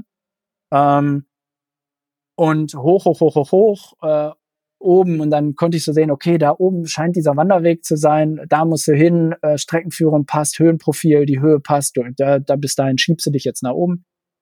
Komm oben an der Kante an, da im, im, im Nichts an diesem Panoramawanderweg ähm, und sehe äh, zwei Dinge. Zum einen den unvermeintlichen äh, Menschen vom Sportograf, der natürlich da oben sitzt und Fotos macht. Aber okay, ne? Also der gehört dahin. Und neben denen steht Christian. Wo ich mir gedacht habe, wie zur Hölle bist du jetzt hier hingekommen? weil, weil da, da, also gefühlt gab es da in der Nähe nicht mal eine Gondel, ne? Also zum Patscherkofe mhm. bis ganz hoch, aber der Gipfel ist eine ganze Ecke weg, da geht eine Gondel, aber wo ich sage, was machst du denn hier, ne? Ja, Teufelskerl. Ja, und äh, da ist ja dann auch noch ein Foto entstanden, das haben wir auch äh, bei den offiziellen Fotos mit dabei. Ähm, und man sieht, witzigerweise gibt es da zwei Bilder, die sind äh, von mir im Abstand von 90 Sekunden, glaube ich. Das erste ist, wo ich wirklich über diese letzte, die, diese letzten Stufe hochkomme, äh, die der Kerl da von Sportograf äh, das Foto gemacht hat. Und da siehst du einfach nur die blanke Anstrengung im Gesicht. Mhm. Und dann siehst du dieses 90 Sekunden später Bild mit Christian. und es ist ein komplett anderer Gesichtsausdruck. Ne? Also auch da war wieder, in dem Moment war echt Anstrengung da und dann steht er da und, und holt sich auch so raus. Ne? Aber war natürlich dann ja. auch schnell das Gespräch, wo ist Mike? Ich sag, ja, der hat mir jetzt endgültig gesagt, ich soll gefährlichst vorlaufen. Äh, und äh, ich sage, ich, ich habe ihm dann noch zu Christian gesagt, ich sage, Christian, ich, ich bin am Ende mit meinem Latein, ich, äh, hab, ich komme mit mir gut zurecht, aber ich habe im Moment mental nicht mehr die Kraft, jetzt auch noch jemand anderen mitzuziehen. Und dann sagte Christian nur, alles klar, kein Problem, lauf dein Tempo, ähm, ich äh, gehe Mike entgegen. Mhm. Dann ist er da irgendwo diesen Weg dann runtergekraxelt, Mike entgegen. Und ähm, oben geht's dann entlang des Zirbenwegs und dann äh, das äh, fällt dann so ein bisschen ab und geht nochmal in so einen so einen leichten Gegenanstieg über. Und als ich so quasi diesen Gegenanstieg äh, fast äh, bewältigt hatte, da kann man dann auch nochmal, wenn man sich umdreht, weit zurück über diesen Weg gucken, kommt auf einmal von hinten nur, höre ich nur, Thomas! Ich drehe mich um, denke, hä? Und dann hörte ich, dass das Christian ist, der mich da ruft. Und dann, dann hatte ich die Fata Morgana, die bestand nämlich darin, weil Mike laufend vor ihm war. Boah. Er lief. Und Christian Wahnsinn. hinterher lief. Und dann habe ich halt gesagt, ja gut, jetzt, äh, jetzt wartest du auch, ja, wenn er wieder läuft, jetzt wartest du. Dann bin ich stehen geblieben, ähm, habe die zwei dann wieder bis zu mir, bis zu mir rankommen lassen. Mike kam so im Dampflokomotiven-Modus äh, an mir vorbei und sagte nur, ich kann nicht stehen bleiben. Mhm. Na, alles klar, lauf. Äh, dann bin ich dann hinter Christian her. Ähm, und äh, ich sage, wie hast du das geschafft? Ich habe ihn irgendwie ins Laufen gekriegt, er läuft jetzt, jetzt lass ihn laufen. Und äh, dann, äh, das, äh, ich weiß, das, das gibt's gar nicht. Ne? Also äh, ich hätte nie im Leben damit gerechnet, dass der aus diesem Loch, wo der drin war, ähm, äh, als ich ihn da quasi verlassen habe, ähm, dann noch mal, dann noch mal rauskommt. Aber auch da war wieder so und und er wäre er auch, glaube ich, nicht rausgekommen, wenn wenn Christian nicht da gewesen wäre. Ja. Und er ist da, er ist dann wirklich die gesamte Strecke runter also wie sich nachher herausstellte, ist er irgendwie mit der Gondel dieser Patschakofe-Bahn bis zur Mittelstation gefahren und von da aus irgendwo über Wanderwege rüber traversiert zu diesem Punkt, wo er uns dann da getroffen hat. Krasse Geschichte. Und er ist dann auch im Anpeitscher-Modus äh, bis zur ähm, Talstation der Patschakofe-Bahn mit uns mit ähm, wieder runtergelaufen. Da stand dann natürlich sein Auto, da konnte er dann nicht mehr weg. Ähm, Und äh, hat Mike da auch ähm, echt komplett wieder da rausgeholfen. Uh, und und äh, wie gesagt, ich bin der Überzeugung, wenn er da nicht gewesen wäre, wären wir, glaube ich, definitiv nicht zusammen ähm, ins Ziel eingelaufen. Ähm, das war, das war echt Wahnsinn. Uh, und darum nochmal, darum ist ganz klar, ja, wir standen nicht zu dritt an der an der Startlinie, aber ähm, wenn wir nicht zu dritt gewesen wären, wäre dieser Lauf anders ausgegangen. Mhm. Und äh, darum ist der der Anteil, den Christian auch daran hatte, dass es so gelaufen ist, der ist, äh, den kann man gar nicht hoch genug einschätzen. Das war also auf jeden Fall eine ganz tolle ganz tolle Geschichte. Und wie, ich weiß auch gar nicht, wie er das hinbekommen hat. Er sagte nachher, er hätte selber an dem Tag irgendwie 35.000 Schritte gehabt. Boah. also, ähm, Krass. Ja. Hat da sich echt äh, den Allerwertesten aufgerissen, um uns in irgendeiner Form zu supporten. Ähm, äh, und dann war es von da an geht äh, auch recht technisch noch ähm, technisch noch bergab. Das ist aber das ist eine von Mikes äh, Stärken. Äh, Wenn es technisch äh, richtig steil, technisch bergab geht, da ist Mike deutlich schneller als ich. Da konnte er auch äh, einen vernünftigen Rhythmus laufen. Ähm, dann gab es noch mal eine, eine, eine kleine Verpflegungsstation, äh, die man eingebaut hatte, wo es dann nur ein bisschen was zu trinken gab und so, aber ganz nett gemacht. Auch ein bisschen was zu essen gab es auch noch, aber das war eher so inoffiziell, in, nee, inoffiziell stimmt, es war die offizielle Verpflegung, aber es war nicht vorher angesagt, dass es da auch noch was zu essen gab. Ah, okay, da haben wir uns ja. dann noch mal kurz äh, ein bisschen verpflegt, äh, die Getränke noch mal so weit ausgefüllt, dass wir gesagt haben, von hier aus dann bis ins Ziel. Ähm, wie immer, die letzten fünf Kilometer ziehen sich. ja, es ging gefühlt irgendwie endlos nochmal durch ein Waldstück und man hatte das Gefühl, man wäre noch kilometerweit von der Stadt entfernt. Und das mhm. könnte doch eigentlich gar nicht sein, ähm, weil es auch so still war und man von der Stadt so gar nichts mitbekam. Das kann doch nicht, das kann nicht. Und es, es zog sich dann und nochmal durch den Wald und nochmal durch den Wald und hier nochmal äh, äh bergab ein Stück und nochmal ein bisschen Waldtrails. Und irgendwann hörten wir dann aber doch den, ähm, den Ansager und so in der Olympia World und dann sagt jetzt, jetzt kann es ja nun wirklich nicht mehr weit sein. Ähm, ähm, waren dann aber doch irgendwie noch zwei Kilometer oder zweieinhalb Kilometer und ähm, ja, dann ging's aber. Ne? Also dann ging's. Christian hat dann nochmal, äh, bevor es wieder aufs, aufs Gelände ging, nochmal auf uns gewartet. Ist dann nochmal so ein kleines Stückchen mit uns mitgetrabt. Ähm, ja, und dann bist du, dann bist du ja irgendwann nur noch im, ähm, irgendwann kommst du ja an den Punkt, wo du weißt, äh, von hier aus kannst dir keiner mehr nehmen. Ja. Ja, genau. Und dann, dann kommt ja der Grinsemodus. Ne? äh, dann tun ja auch ganz viele Sachen viel weniger weh. ja, und äh, dann sind wir halt dann, Mike und ich auch dann zusammen ähm, ins Ziel eingelaufen. Ähm, nach äh, roundabout 19 Stunden. Boah. Ähm, das eigentliches Zeitlimit waren, unserer Meinung nach waren es äh, 20,5 Stunden. Ähm, wie sich nachher herausgestellt hat, ähm, haben die Veranstalter ähm, auch reagiert gehabt. Die haben, glaube ich, gemerkt, dass sie äh, mit dieser Streckenführung hinten da am Patschakofel hoch ähm, vielen Teilnehmern ähm, einfach äh, mehr Zeit zugestehen mussten. Das haben sie dann auch gemacht. Im Endeffekt mhm. ist, glaube ich, der letzte, der in die Wertung noch gekommen ist, mit nach 24 Stunden eingelaufen. Okay, ja. Ähm, von den 235 Gestarteten waren wir nachher irgendwas um die Platz 100 herum. Also mhm, absolut im Mittelfeld. Du hast natürlich auch immer ganz viele, die dann ähm, aus verschiedensten Gründen nicht ankommen. Ähm, in Summe waren wir irgendwo irgendwo im Mittelfeld ähm, der ganzen Bandbreite vertreten, ähm, hatten keinen Stress mit den Cutoffs und waren dann heilfroh, äh, als wir dann im Ziel waren und dann, dann fällt halt auch echt ganz viel dann, dann von dir ab. Ähm, das ist dann schon immer jeder, der irgendwie mal eine Langstrecke gelaufen ist, äh, ob es ein Halbmarathon, Marathon oder länger ist, ähm, weiß, dass das dauert dann immer so, so ein paar Minuten und dann fängt man an zu realisieren und wenn man dann anfängt mal runterzukommen so ein bisschen, dann fällt auch so ein bisschen diese ganze Belastung, dieser ganze Druck von einem ab und das ist dann schon so ein Dauer, also für mich zumindest so ein Dauergrinse-Moment, wo ich dann auch echt extrem emotional bin. Also es ist ähm, meine Frau hatte uns ein bisschen mit dem Live-Track verfolgt und äh, äh, wie es heute dann so ist, direkt mal mit ähm, einem Videocall, äh, als wir uns gerade umzogen, dann miteinander gesprochen, da ja, da musste ich dann auch mal zwischendurch aufhören zu reden. Ne? Also mhm. ähm, da kriegst du dann schon Kloß im Hals und ja. Gerade nach dem Rennverlauf auch, ne? Ja, ähm, der Rennverlauf war äh, speziell. Wie gesagt, was für mich so ein bisschen war, so ein wirkliches emotionales Tief ähm, war für mich gar nicht dabei. Ähm, körperlich, natürlich tun dir nach 100 Kilometer die Füße weh. Mhm. Natürlich hast du auch hier ein Zipperlein, da ein Zipperlein, aber ich hatte keine größeren körperlichen Schwierigkeiten, über, überhaupt nicht. Also ähm, ja, cool. das war das war echt gut.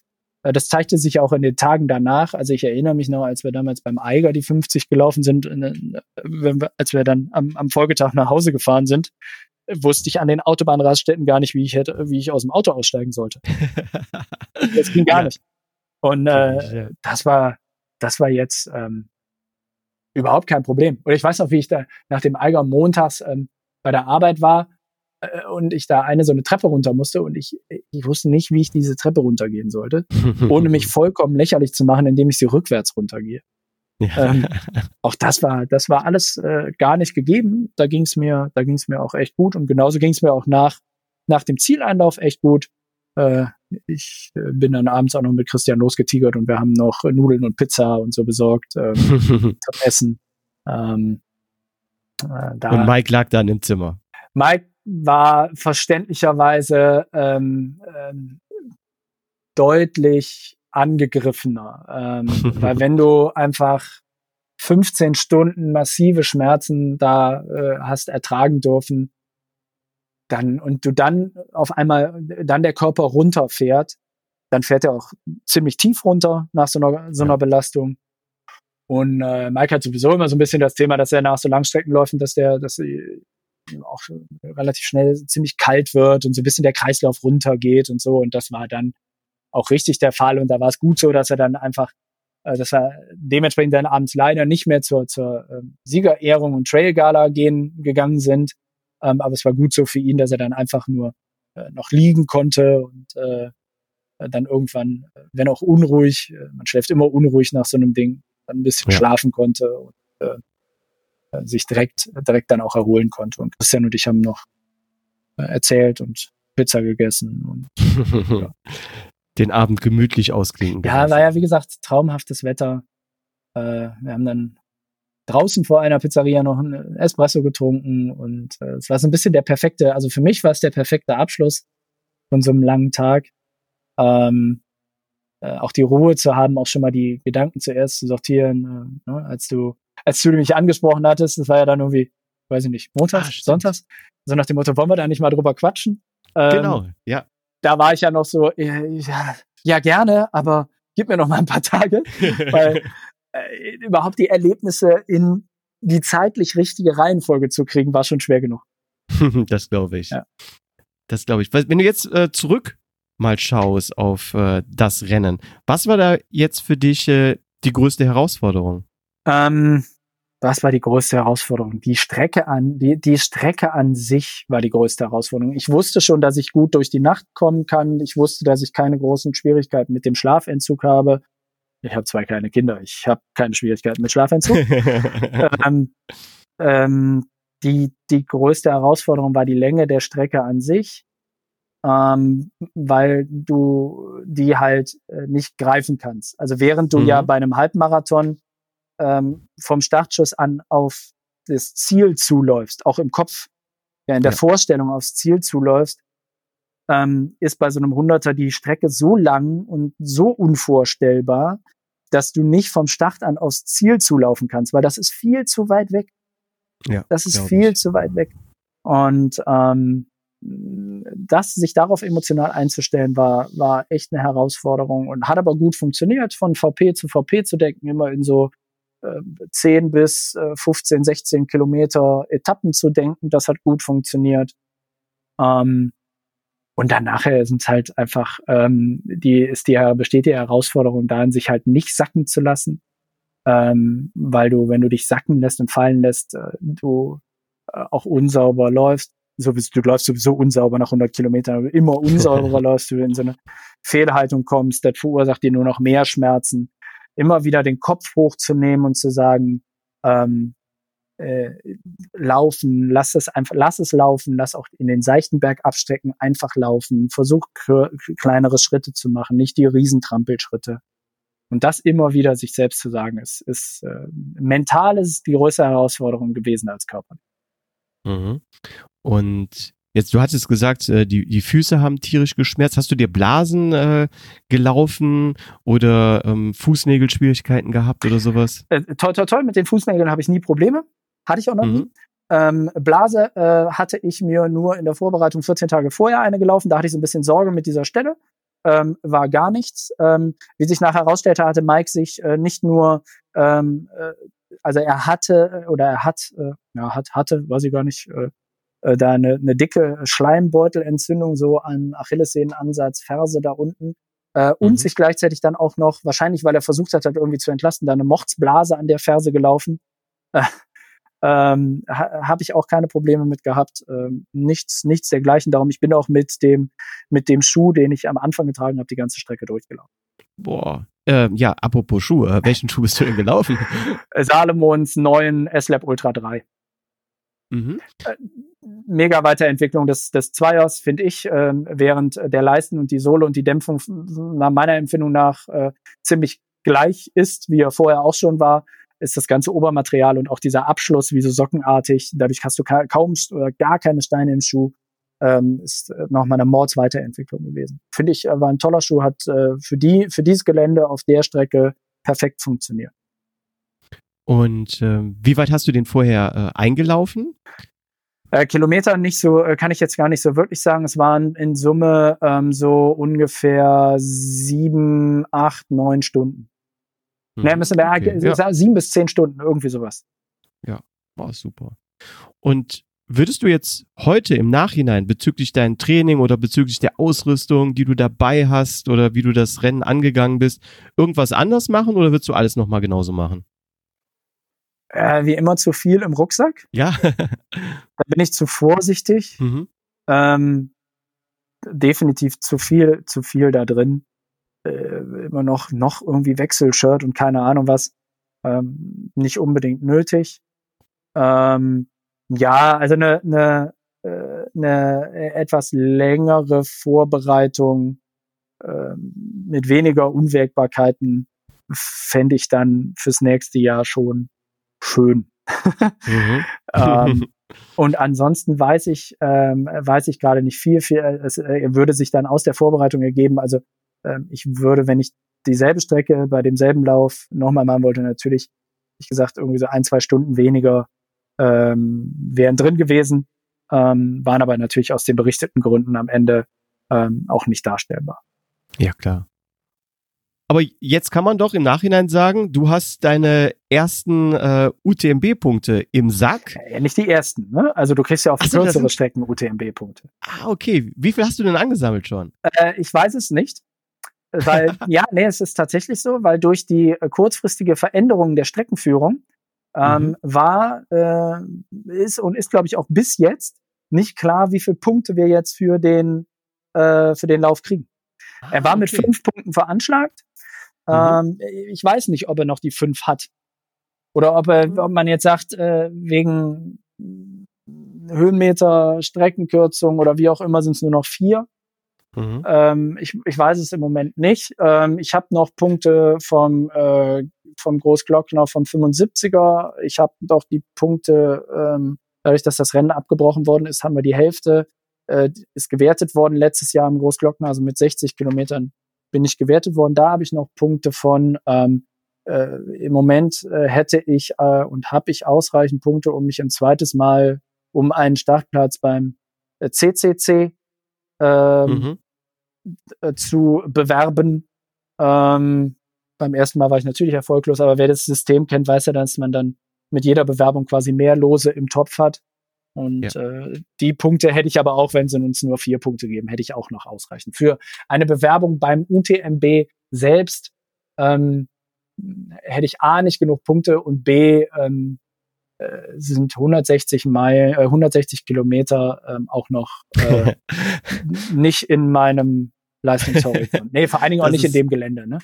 Ja. Also jetzt in Innsbruck hätte ich gesagt, wenn es noch 10 Kilometer mehr gewesen wäre, hätte ich die auch geschafft. Mhm. Ähm, oder auch 15 meinethalben. Ähm, aber äh, es ist natürlich auch eine andere Streckenführung als zum Beispiel beim Großglockner, alleine schon dadurch, dass du äh, weniger Zeit ähm, auf über 2000 Meter Höhe verbringst.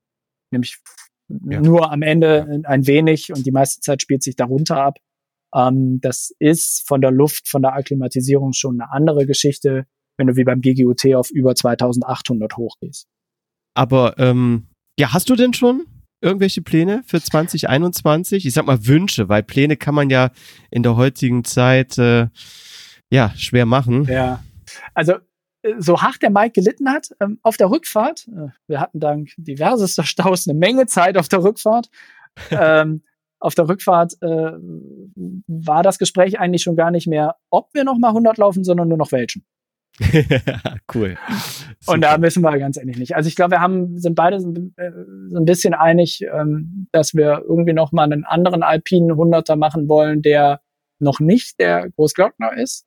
Äh, vor dem mhm. hat auch der Mike auch äh, noch einen Heidenrespekt wegen der, der besonderen Geografie dieses Laufs. Mhm. Ähm, aber es zu planen ist, ähm, wie du sagst, heutzutage schwierig. Ähm, wir haben fürs nächste Jahr ein Thema, was, wenn es denn stattfindet, fix ist. Das ist, ist dieser ähm, Etappenlauf, die Four Trails. Mhm. Ähm, Plan B organisiert. Salomon ist der, ist der Sponsor. Ähm, oder ist jetzt deiner Fit der Sponsor? Ich weiß es gar nicht mehr. Oh Gott, oh Gott, jetzt habe ich was Falsches gedacht. Nein, äh, also das ist der, der steht halt fest im Kalender, wenn er stattfindet, weil wir dieses Jahr ja schon angemeldet waren, werden wir da nächstes Jahr auch dran teilnehmen. Ähm, das würde heißen, dass der Zut als Hunderter für uns nur schwerlich in Frage kommt, weil da sind, glaube ich, wieder nur ein, zwei Wochen dazwischen. Mhm, ähm, ja. Äh, wir müssen einfach mal schauen. Also üblicherweise mhm. planen wir unsere Saison ähm, immer so um den Geburtstag von, äh, von Christian herum und äh, der ist ein Halloween-Kind. okay, dann bin ich mal gespannt, was ihr da Halloween ausbrüten werdet. Schauen wir mal. Ansonsten steht wie immer der Fanlob drin, ne? Also Fanlob, Fanlob. ja, äh, Fanlob bin ich auch angemeldet. Dann, äh, dann sehen wir uns. Ich habe mich jetzt auch tatsächlich, äh, ich musste da ein bisschen tricksen, aber für den Seven Hövelen Lob in Nijmegen ähm, angemeldet, was online-mäßig eine Herausforderung ist, weil du dich da als Deutscher eigentlich gar nicht anmelden kannst. Ich denke mal, auch das hat jetzt mit Corona-Bestimmungen und so und dass die da keine große Reisewelle äh, haben möchten zu tun. Aber dadurch, dass ich ja in den Niederlanden arbeite, habe ich das über über einen Kollegen äh, geschafft, mich dort äh, erfolgreich anzumelden. Da bin ich mal gespannt, wie sich das in den nächsten Wochen weiterentwickelt, ob der jetzt tatsächlich dann stand, stattfinden wird im November. Ähm, aktuell steigen ja die Zahlen leider wieder. Also, toi, toi, toi. Ich habe da, ich habe da noch Hoffnung. Ja, und dann Fandom natürlich. Äh. Ja, auch da ist am Ende März. Ähm, ja. Ich glaube, ich glaube, äh, wir müssen da alle mit so einer gewissen Gelassenheit dran ähm, abwarten. Äh, ändern können wir es ähm, nicht so nee. wirklich. Ähm, und äh, da muss man einfach mal schauen, was das nächste Jahr bringt. Äh, die äh, Anzahl an Events im nächsten Jahr ist ja gepackt voll, weil vieles ja auch äh, teilweise geschoben wurde und ähm, genau. es wird auch im nächsten Jahr, glaube ich, unter den Gesichtspunkten eine ganz besondere Saison werden. Ähm, muss man einfach mal schauen, äh, was sich da so bietet. Ich werde wahrscheinlich wieder, wenn der Großglockner ist, ähm, ähm, dort im Urlaub sein in der Nähe ähm, sodass ich, ähm, das habe ich dieses Jahr schon gesagt, dann ist er ja ganz abgesagt worden, ähm, Teil des Events sein möchte. Ähm, da werde ich sicherlich dann irgendwann mal gucken mit, mit Micha Arendt zusammen, ähm, welche Strecke macht denn da so Sinn? Äh, mhm. Sei es in irgendeiner Vorbereitung auf, äh, auf was anderes ganz Langes, sei es aber auch ähm, einfach, einfach so, man dann die, die 30er da macht äh, oder vielleicht auch sogar den 50er, ähm, wenn er denn stattfindet muss man mal schauen. Es gibt natürlich auch Events, da wird es echt schwer, glaube ich, werden, wenn ich so an den Eiger, Eiger Ultra Trail denke, ähm, weil viele ja gesagt haben, ihr könnt eure Startplätze aufs nächste Jahr übertragen. Also wenn ich jetzt dieses Jahr da keinen Startplatz hatte, dann wird es natürlich extrem dünn, was die verfügbaren Startplätze fürs nächste Jahr ja. angeht. Das wird definitiv ja. nochmal ein Faktor werden, der bei dem einen oder anderen Event ähm, puh, echt spannend ist. Mhm. Ähm, ja, dann muss man mal gucken. Und vielleicht werde ich ja beim UTMB ausgelost. Aber auch da haben wir ja, ja. das Thema, dass, glaube ich, die Jahre, die, die dieses Jahr hätten starten dürfen, nächstes Jahr starten dürfen. Also da weiß auch noch keiner, wie es, wie es funktionieren soll. Ja. Ah, probieren würde ich es auf jeden Fall. Ähm, ein Kollege von mir, der sagte immer so schön, nein hast du schon, ein Ja kannst du bekommen. Ja, ja, ist gut. Der ist gut, ja. Ja, Thomas, super cool. Ähm, vielen lieben Dank für deine, deine Impressionen vom Innsbruck oder wie ich gelernt habe, ich habe das auf, auf irgendeiner Live-Facebook-Übertragung äh, äh, gehört. Innsbruck. Innsbruck. Innsbruck. ah, Tiroler. ähm, äh, Alpine äh, K110. Ja, der dann aber nur 105 lang war. ich denke mal, ich, ich überlege jetzt gerade, ähm, wir werden uns wahrscheinlich dann spätestens Anfang nächsten Jahres wieder hier im Podcast hören. Dann machen wir bestimmt noch mal eine, eine Schuhtestfolge zusammen, oder? So vielleicht im Januar oder so? Die Stiftung Laufschuhtest, äh, immer, genau. immer wieder gerne. ähm, du weißt ja, ich habe einen Laufschuh-Fetisch, ähm, den meine Frau total abnervt, aber äh, von daher bin ich da immer gerne dafür zu haben. Nein, nein, super gerne. Cool. Ja, hör mal, dann wünsche ich dir jetzt äh, weiterhin äh, gutes Regenerieren. Komm jetzt äh, gut in den, ähm, ja, wieder ins Training rein. Und ja, wir bleiben in Kontakt. Machen wir. Sehr gerne. Danke. Dann, liebe Hörer, das war die heutige Folge Schneckentempo. Hat es euch gefallen? Dann hinterlasst doch bitte eine positive Bewertung auf iTunes, Facebook oder Instagram. Wie immer packe ich äh, Infos zur heutigen Folge in die Shownotes. Bleibt gesund, sportfrei. Bis zur nächsten Folge. Tschüss.